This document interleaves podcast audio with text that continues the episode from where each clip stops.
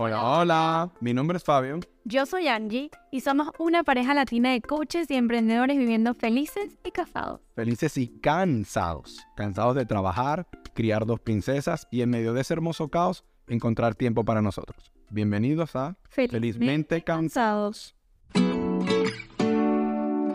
El episodio de hoy se titula El dinero no compra felicidad, pero cómo ayuda. Sí, bueno, como dicen por ahí, yo prefiero llorar en un Ferrari que en un Twingo, ¿no? Claramente, diría yo. Yo opino que el dinero no compra la felicidad, pero te deja ahí mismo en la esquina, pero cerquita. Cerquita, cerquita. El dinero es un tema que puede ser retador para muchas parejas hablar sobre eso. En el episodio de hoy vamos a hablar de cómo podemos tener unas finanzas saludables, todos esos retos comunes que tenemos este, como pareja.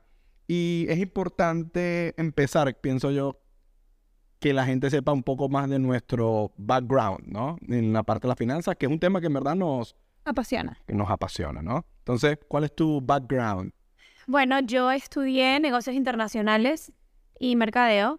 Eh, pero siempre me ha apasionado todo el tema de la parte de finanzas. De hecho, en Venezuela quería estudiar economía. Y mi carrera profesional, estuve 10 años trabajando en una entidad financiera acá en Estados Unidos. Eh, hice la Serie 7, es una licencia que te pide el Estado, o sea, en este caso Florida, para poder eh, vender, digamos entre comillas, los servicios de la bolsa eh, de valores, como por ejemplo bonos, stocks, o sea, acciones, eh, fondos mutuos. Entonces, bueno, tengo ese conocimiento, tengo la licencia para poder hacerlo. Y realmente también es un tema que me apasiona mucho. A mí me gustan muchísimo los números. Desde que soy chiquita soñaba con trabajar en un banco. Jugaba de tener y agarraba que si los sellitos y así que tic, tic. Y ese era mi, mi, como mi juego preferido.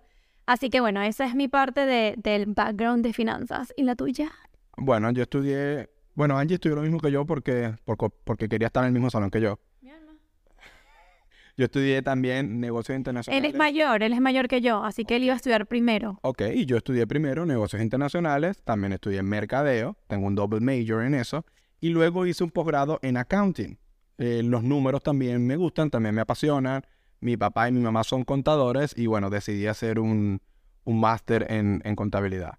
Y el tema de finanzas, a lo que es a inversiones a largo plazo, trading, todo este tipo de cosas, tengo aproximadamente tres años estudiándolo, me he leído muchísimos libros sobre eso, eh, doy coaching financiero y, y, hago toda la parte también, trabajo con, con, personas, con empresarios y con familias también haciendo la parte de budgeting, ¿no? Entonces, pues sí, ese es mi background y, de verdad que es un tema que me gusta. Todas las mañanas me levanto y lo primero que veo es el mercado. Sí, sí. Ya antes, antes veía el fútbol, ahora, ahora veo el mercado. Bueno, lo bueno es que son horarios diferentes. Entonces, bueno, ya saben un poquito más de nosotros y por qué nos gusta este tema. Entonces voy a empezar a preguntándole a Angie, porque, primero siempre las mujeres, ¿por qué piensas que las finanzas son importantes en un matrimonio?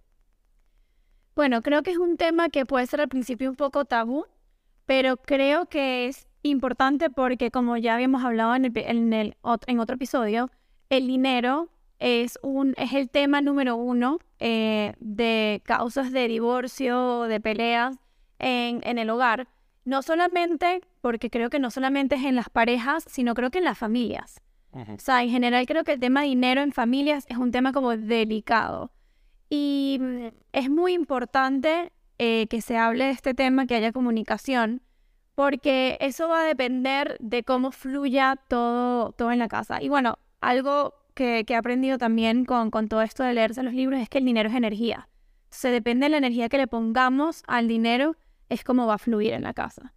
Siento que es muy importante porque es un tema, eh, como ya lo mencionó, delicado, que afecta o sea, si hay, si hay una de las dos personas que está afectada por este tema emocional, o sea, emocionalmente, esto crea una ansiedad, es como que todo en la casa está en tensión. Entonces creo que es un tema que en verdad es muy importante hablarlo. Y si no, pues buscar ayuda, como siempre explico, porque para que sea el tema número uno en temas de divorcio, de separación. Es por algo, ¿no? Exacto, inclusive cuando hay cuando hay extra, o sea, no es cuando hay escasez, sino cuando hay hasta mucha abundancia, también es un tema. Es un tema y como estaba diciendo Angie, para agregar un poco, el dinero afecta todos los aspectos de nuestra vida, tanto la parte física, la parte mental y aunque no lo crean, la parte espiritual también es afectada por el tema de dinero. Ahora, parece que estuviésemos diciendo que el dinero es malo. No, Para nada. el dinero no es malo, el dinero es muy bueno.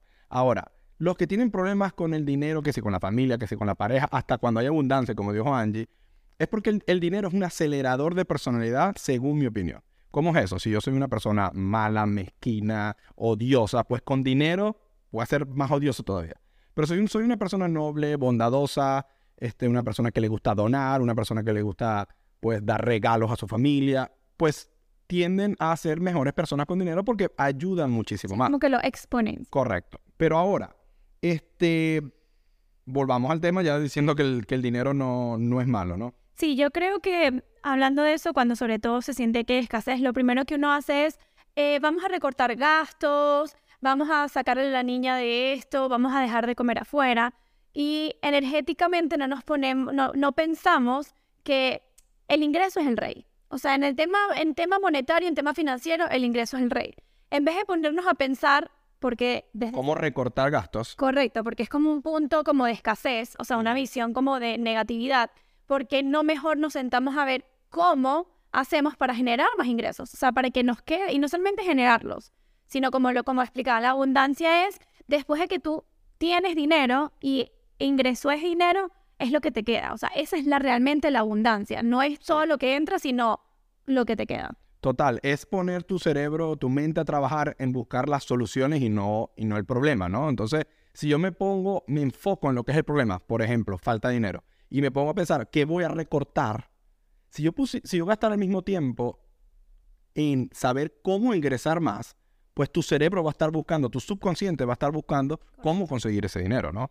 Entonces, eh, estábamos mencionando que a veces cuando hay abundancia, pues también hay problemas. Y uno, y un problema que, que estuve leyendo en un artículo es que cuando uno de los dos genera muchísimo más que el otro. No es que si uno gana 5 mil, el otro 4 mil 500, sino que hay una diferencia grande. Por ejemplo, uno hace 10 mil y el otro 5 mil, uno 4 mil y el otro mil. Tienden a haber este problema. ¿Por qué tú crees que tiende a haber problema por eso? Bueno, creo que también, sobre todo ahora que la mujer también es aportadora, o sea, también- Proveedora. exacto, proveedora eh, de ingresos. A veces también, aunque no creamos y aunque sea nuestra pareja, hay como un tema ahí de quién, o sea, como, Ego. sí, creo que el tema es como de ego, si lo quieres ver, Competitividad, no sé. sí, como competitividad de que, bueno, yo hago más, yo hago menos, eh, pero creo que nunca, como lo explicaban en, en- en otros episodios, las cosas 50-50, eso es muy difícil. Eh, pero creo que es un tema ahí muy importante mencionar porque todavía existe de que en la parte corporativa, o sea, en todo ese ámbito, el hombre gana mucho más que la mujer. Con el mismo cargo. Correcto, con el mismo cargo. Ok. Entonces también ese es un tema ahí que yo sí me sentía como que, mira, o sea, esto aquí me están como afectando un poco la, todavía el Sí. sistema. Sí, pero ahora voy a, a tratar de, de pelearte un poquito en ese, de retarte un poquito en ese tema. Sí es verdad que dos personas, porque están las estadísticas, que un hombre y una mujer, los dos en un puesto de CEO, por ejemplo, el hombre gana más. Y eso, en mi opinión, está mal. No debería ser, o sea, el, Sexo el, el- el- sí, el gender, el sexo no, tendría- no tendría que ver nada en eso.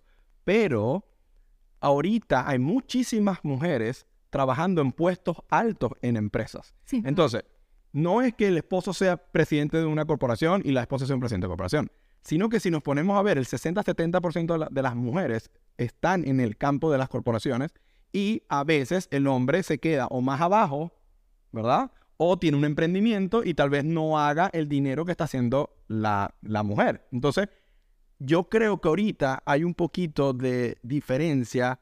Bueno, hay muchísima diferencia con los tiempos de antes. Uno es que la mujer, pues también es proveedora. Sí, correcto. Y el hombre, por generaciones o por culturalmente, socialmente, el hombre siempre se ha sentido proveedor. Correcto. Hemos sido los proveedores de la casa. Ahora hay dos proveedores. ¿Qué pasa cuando es la mujer la que genera muchísimo más? Y si nos ha pasado Sí, bueno, a nosotros nos ha pasado en distintas etapas. o distintos sea, años. Exacto, creo que es como, ha sido como una montaña rusa, como que bueno, hay unos años que yo generaba más, hay unos años que él generaba más, eh, pero creo que vuelvo a todo, a la comunicación. Y más que todo, ahí es donde entra como la empatía con la pareja Y es como saber de qué es esto. La vida es, son ciclos. Entonces, qué bueno que yo estoy generando más ahora, pero no desde el ego ni desde la competitividad, sino más bien como de que, qué bueno, porque siempre podemos ir solucionando y lo importante no es quién haga más, sino pues ir cubriendo los gastos y exceder todo esto para ir creciendo financieramente juntos. Entonces, creo que es muy importante ese tema, o sea, el tema de la comunicación y que más bien sea en vez de que, ah, yo gano más que tú, yo hago esto, irnos a ver también qué es lo que está pasando, cómo podemos hacer algo para que la otra persona que en ese momento esté ganando menos, cuál es la razón y cómo podemos, este, pues bueno, los dos navegar o, remar hacia, hacia el mismo destino. Pues. Sí, yo creo que si nosotros nos ponemos a pensar que somos, porque eso es lo que somos, un equipo, una sociedad, pues no importa quién esté generando más que el otro. Y va a haber un año en donde uno genere más y el otro genere menos, pero al final, si vemos, es un mismo pote, por decirlo así. Es, un mismo equipo, es una misma compañía. Si una compañía tiene cinco vendedores, los cinco vendedores es difícil que vendan lo mismo. Pero a lo mejor la empresa es súper exitosa porque entre los cinco, pues están vendiendo muy bien. Entonces, si nosotros agarramos cuánto gana Angie, por ejemplo, cuánto gana Fabio, y decimos, ok, aparte de, exceder todos nuestros gastos, todavía nos queda muchísimo dinero, pues está bien. ¿Qué importa quién esté ganando más? Aparte, puede ser que hay uno que tenga más tiempo que otro. Y ese tiempo, y ese tiempo se puede, quien busca a la niña, quien hace la comida, pues es saber que mientras uno a lo mejor tenga una reunión, pues el otro está haciendo algo del hogar porque es un equipo. Sí, bueno, y el otro día vi en Instagram como un mini clip que decía, eh, no, bueno, es que mi esposa, por ejemplo, no trabaja, pero ella es la que hace la comida. No, es mi caso, ya lo sé. Pero ella es la que hace la comida, la que limpia, la que busca a los niños, la que cuando yo llego hasta la comida lista. Soy la, pues. Exacto, entonces a veces es como que sí, a veces las personas, como no vemos que ese dinero entra, o sea, físicamente, Em, y energéticamente, a veces por eso uno dice, ah, bueno, es que es el trabajo peor remunerado, porque sí lo es, la casa lleva mucho trabajo, pero es eso, o sea, también es... Sin ese trabajo, pues la otra persona no hubiese surgido lo que hubiese surgido. Correcto. Y al final también termina siendo el mismo equipo, el mismo pote.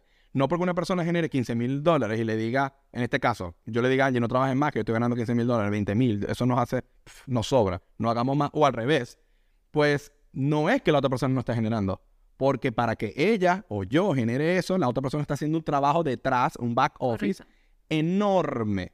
Que a, mí me ha tocado estar a cargo en la casa un tiempo, a Angie le está tocando, le ha tocado. Entonces, es como que sí, lleva mucho trabajo. Entonces, el éxito es de los dos. Y yo creo que aquí es muy importante algo que también se aprende, que sí, somos un equipo, pero también hay que verlo desde la parte individual. O sea, en el sentido de que si yo quiero una meta monetaria, porque ¿qué es lo que me hace feliz a mí? Eh, y bueno, al final vamos a dar un, tip de un ejercicio como nos, nos ha funcionado a nosotros.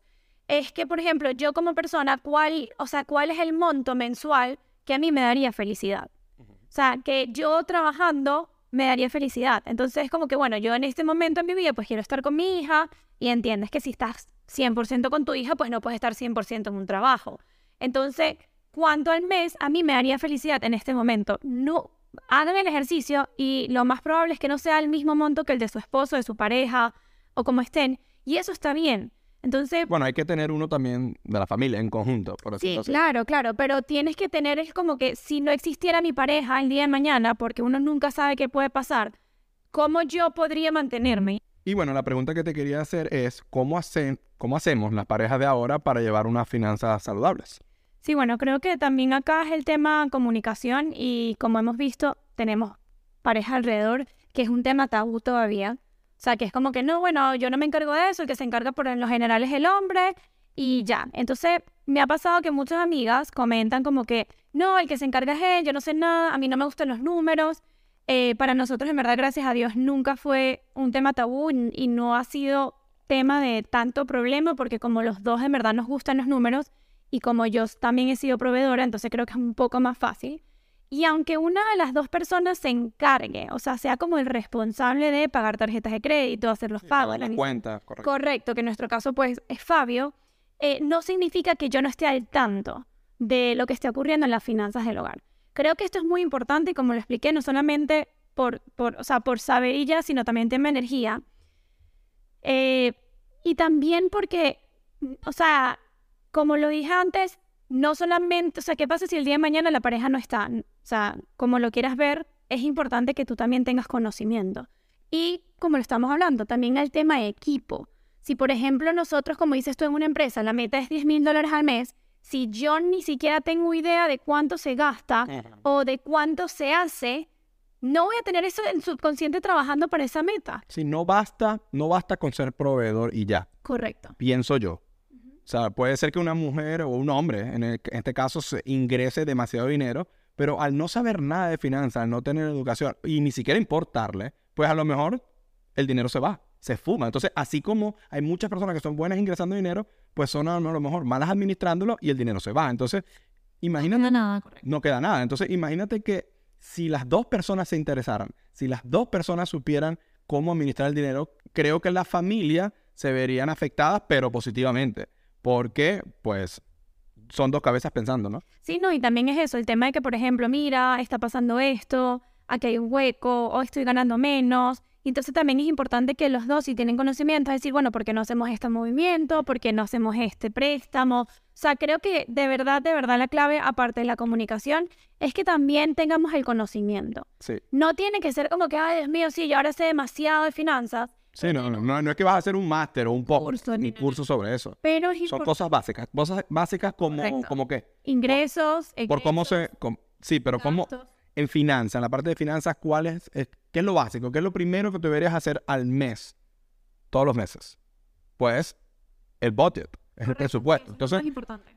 para llevar una finanza saludable, pues tienes que tener, tienes que seguir pasos claves y básicos en la finanza y que todos hemos escuchado sobre eso. Presupuesto es clave. ¿Por qué es clave? Claro, porque el presupuesto es donde te va, es como el mapa, es como el GPS, para decirlo así, el GPS que te, que te da la, Te va guiando. que te da la ruta para saber a dónde ir, a dónde direccionar eh, esa, esa energía y también el conocimiento. Es demasiado importante tener el presupuesto. Porque ese es el presupuesto donde nos va a decir en dónde se nos está yendo una fuga, entre comillas, hay. si es si es que, que hay. eso lo dije, si hay una fuga, en dónde se está gastando más dinero, si es necesario o no es necesario. Por ejemplo, eh, el ¿Sabes cuál es el número uno? el niño, ¿verdad? Le encantaba jugar fútbol y jugaba como tres veces a la semana y yo no sabía que, que gastaba eso. Un paréntesis aquí. Nosotros, desde que somos novios, y bueno, cuando nos casamos fue que lo empezamos a hacer, tenemos cuentas separadas. Ok, eso es otro tema, pero... Yo creo que eso es otro paso. Vamos, no, no te desvíes, no te desvíes. No, no, déjame terminar la idea. Tenemos- Ella y sus anécdotas. Tenemos cuentas, no, no es una anécdota, tenemos cuentas separadas. O sea, tenemos una cuenta, es su cuenta, mi cuenta, donde, por ejemplo, cuando estaba en el banco a mí me pagaban ahí. Eh, y luego tenemos la cuenta en común. Normalmente, como el 80 o 90% de esos ingresos que nos llegaban a nuestras cuentas personales, lo pasamos a la cuenta en conjunto porque ahí es donde se paga todo y se hace todo. Cuando yo me enteré que el niñito gastaba como 60 dólares o no sé cuánto a la semana, Sí. Ya eso, En ya ha cambiado, ¿no? eh, sí, sí, obvio. Bueno, y más porque está fracturado. Pero eh, semanalmente en el fútbol, y yo a veces decía, ay, yo no me voy a hacer las manos esta semana. Ya va. Y eso, ¿sabes qué? ¿Cuál es uno de los problemas principales sobre eso? Es verdad todo lo que está diciendo ella. Es que yo no lo tenía eso en el presupuesto. Porque era como que, bueno, es el fútbol. Y cuando yo me puse a, a sumar cuánto gastaba en fútbol, decía, no, esta vaina no puede ser. No, y entonces salía el fútbol y una cervecita, una O cosa. sea, 60, 80 dólares semanales en fútbol. De repente decía, ay, bueno, no, no, mejor no comemos afuera hoy porque... Y yo decía, ya va. O sea, y... Imagínate, a Cristiano Ronaldo le pagan por jugar. Pero yo pagaba por jugar. Bueno, está bien, porque no, te- no estás bastante lejos de ser Cristian Ronaldo, sobre todo por... Bueno, por eso estoy diciendo, pero que las metas de la gente es como que, bueno, que me paguen por jugar fútbol, pues yo no, yo lo en revés. Sí, pero exacto. Entonces el tema es, como dice él, va con lo del presupuesto. O sea, tú no lo tienes presupuestado. Cuando es algo fijo, es importante tenerlo, porque Correcto. ahí te crea la conciencia. Y capaz no es que iba a jugar menos, sino que simplemente decía, a ver, tengo que hacer más plata. Tengo que hacer más dinero. ¿Por qué? Porque en el presupuesto, ¿qué es lo primero que vas a poner? Vas a poner los ingresos, luego vas a poner los egresos y luego vas a ver cuánto está sobrando. Entonces es clave el presupuesto porque si no sobra nada, pues tengo que Hacer más. hacer más. Y cuando sobre, ¿qué hacer con ese dinero que sobra? Eso es Ahorramos, pa- ahorramos para una casa. Bueno, ese tema, hay un- a nosotros hicimos un curso. Sí, hay un curso sobre eso. Eh, invertimos a largo plazo. Entonces, el presupuesto es clave. Ok, aparte del presupuesto, ¿qué otra cosa podemos hacer para llevar unas finanzas saludables? Bueno, creo que hay algo clave que es un fondo de emergencia. Las familias deberían tener un fondo de emergencia, por lo menos, vamos a hablar de Estados Unidos, se habla de por lo menos 5 mil dólares. ¿Y para qué es ese fondo de emergencia? Pues se dañó la nevera, ¿de dónde sale? ¿No? Se, hay que hacer un viaje inesperado, ¿de dónde sale el dinero? Ahora, también hablan de Quiero comprar a mi esposa, nada, ¿no? Ah. nada. Em, bueno, algunas cositas, algunas cositas. Eh, muchas veces hablan de tres meses del sueldo de las dos personas. Si los dos ganamos, entre los dos, por decir cualquier número, 20, pues tendrías que tener 60. Claro, y yo Pero estoy ¿por qué? ¿Por qué? Ajá, ¿Por qué eso? Yo estoy más de acuerdo con eso que con los 5000, porque normalmente, o sea, tú llevas tu estilo de vida va con los ingresos que vas teniendo. No todo el mundo, pero normalmente es así. Por eso es que nosotros cada vez, mientras vamos creciendo, pues tenemos mejores casas, mejores carros y todo eso. Entonces, ¿por qué yo me voy más a lo de tres meses? Porque en caso de que te quedes, o sea, se llama fondo de emergencia porque te quedas sin ingresos, por lo menos sabes que esos tres meses es como si no hubiese pasado nada. Sí, tienes tres meses para, Tienes para tres meses solucionar. como correcto, como estabas viviendo, en caso de que los dos se queden sin ingresos, que es algo como, bueno, pasan, las cosas pueden No, pasar en el mundo. Pero es muy importante porque si en esos tres meses no solamente estábamos hablando de que, acuérdate que lo que hacemos los dos en conjunto, ahí también queda dinero. Entonces es muy importante porque si tú haces tres meses, seguro llegas a seis meses. Correcto, es un col- eh, digamos que es como un colchón financiero. Correcto, pero es un colchón que se extiende un poco más si tienes las finanzas Un colchón organizadas. king, extra king. Son más, ¿no viste que se extiende un colchón? Qué mal. De verdad, qué mal chiste. O sea, podías haber dicho un colchón Ok, ok, ok. estable. Aparte del fondo de emergencia, porque a ella no le gustan mis chistes, son chistes de tío, dicen, son chistes de... De- sí, sí. Sí. Ok, aparte del fondo de emergencia, ¿qué más podemos hacer? Pues, uno, para mí es clave la inversión a largo plazo. Y es para tu retiro, ¿no? Eh, Vas haciendo una inversión a 25, 30 años y hay muchísimos tipos de inversión. Eso es para otra parte. Pero hay real estate, hay la bolsa, hay bonos, pues hay muchos tipos de, de inversiones. Y aparte de las inversiones, seguro de vida. Sí. Yo creo que hay muchas personas que no les gusta hablar sobre el tema, pero es algo que, bueno, a todos nos va a pasar, ¿no?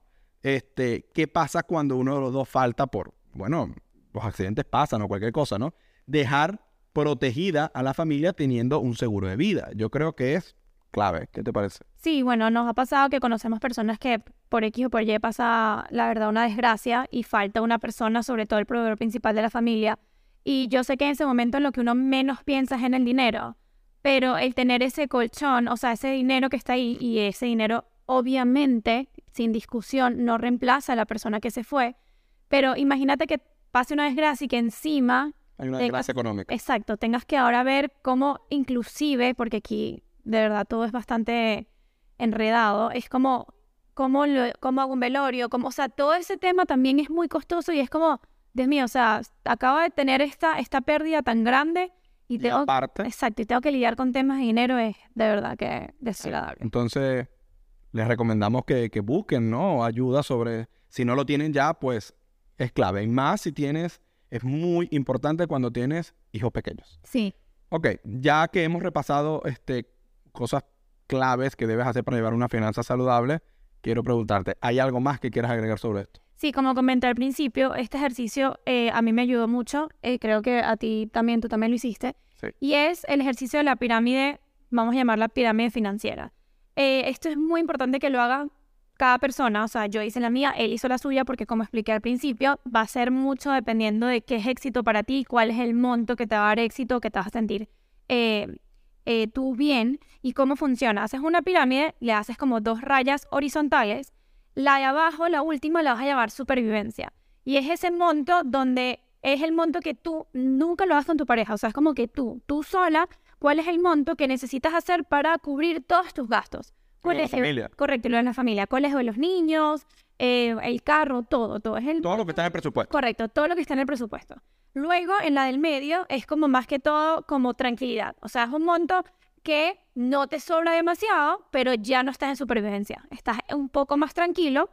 eh, tienes como esos para cubrir esas cosas inesperadas, pero igual todavía. Y tienes para que si un viaje, que si un restaurante, o sea, Exacto. cosas no súper lujosas, pero vives tranquilo. Correcto. Y luego la última, la más de arriba, es la que dice éxito.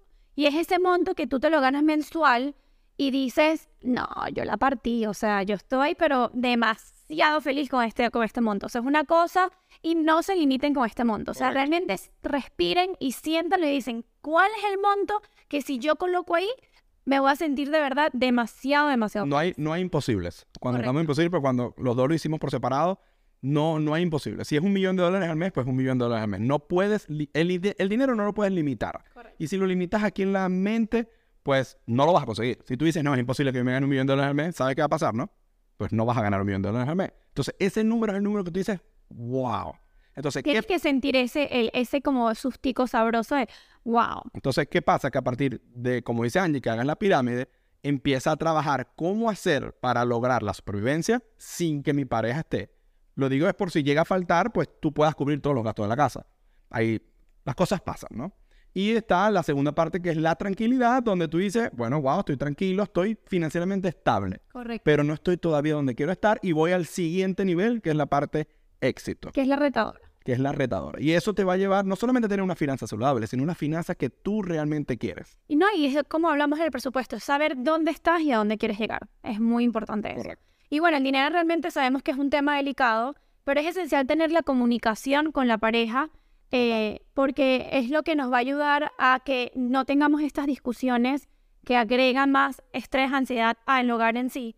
Y eso puede ayudar de verdad a prevenir más problemas, más estrés. Ya vivimos en un mundo donde realmente hay está pasando demasiadas cosas como para que este tema sea el problema principal. Así que este, recuerden que el dinero es una herramienta, como lo dije yo, es una energía eh, y puede, o sea, se puede usar para construir muchísimas cosas buenas. No tenemos que verlo como algo negativo, porque no lo es, eh, pero sí tenemos que ser conscientes. O sea, hay que tratarlo con respeto.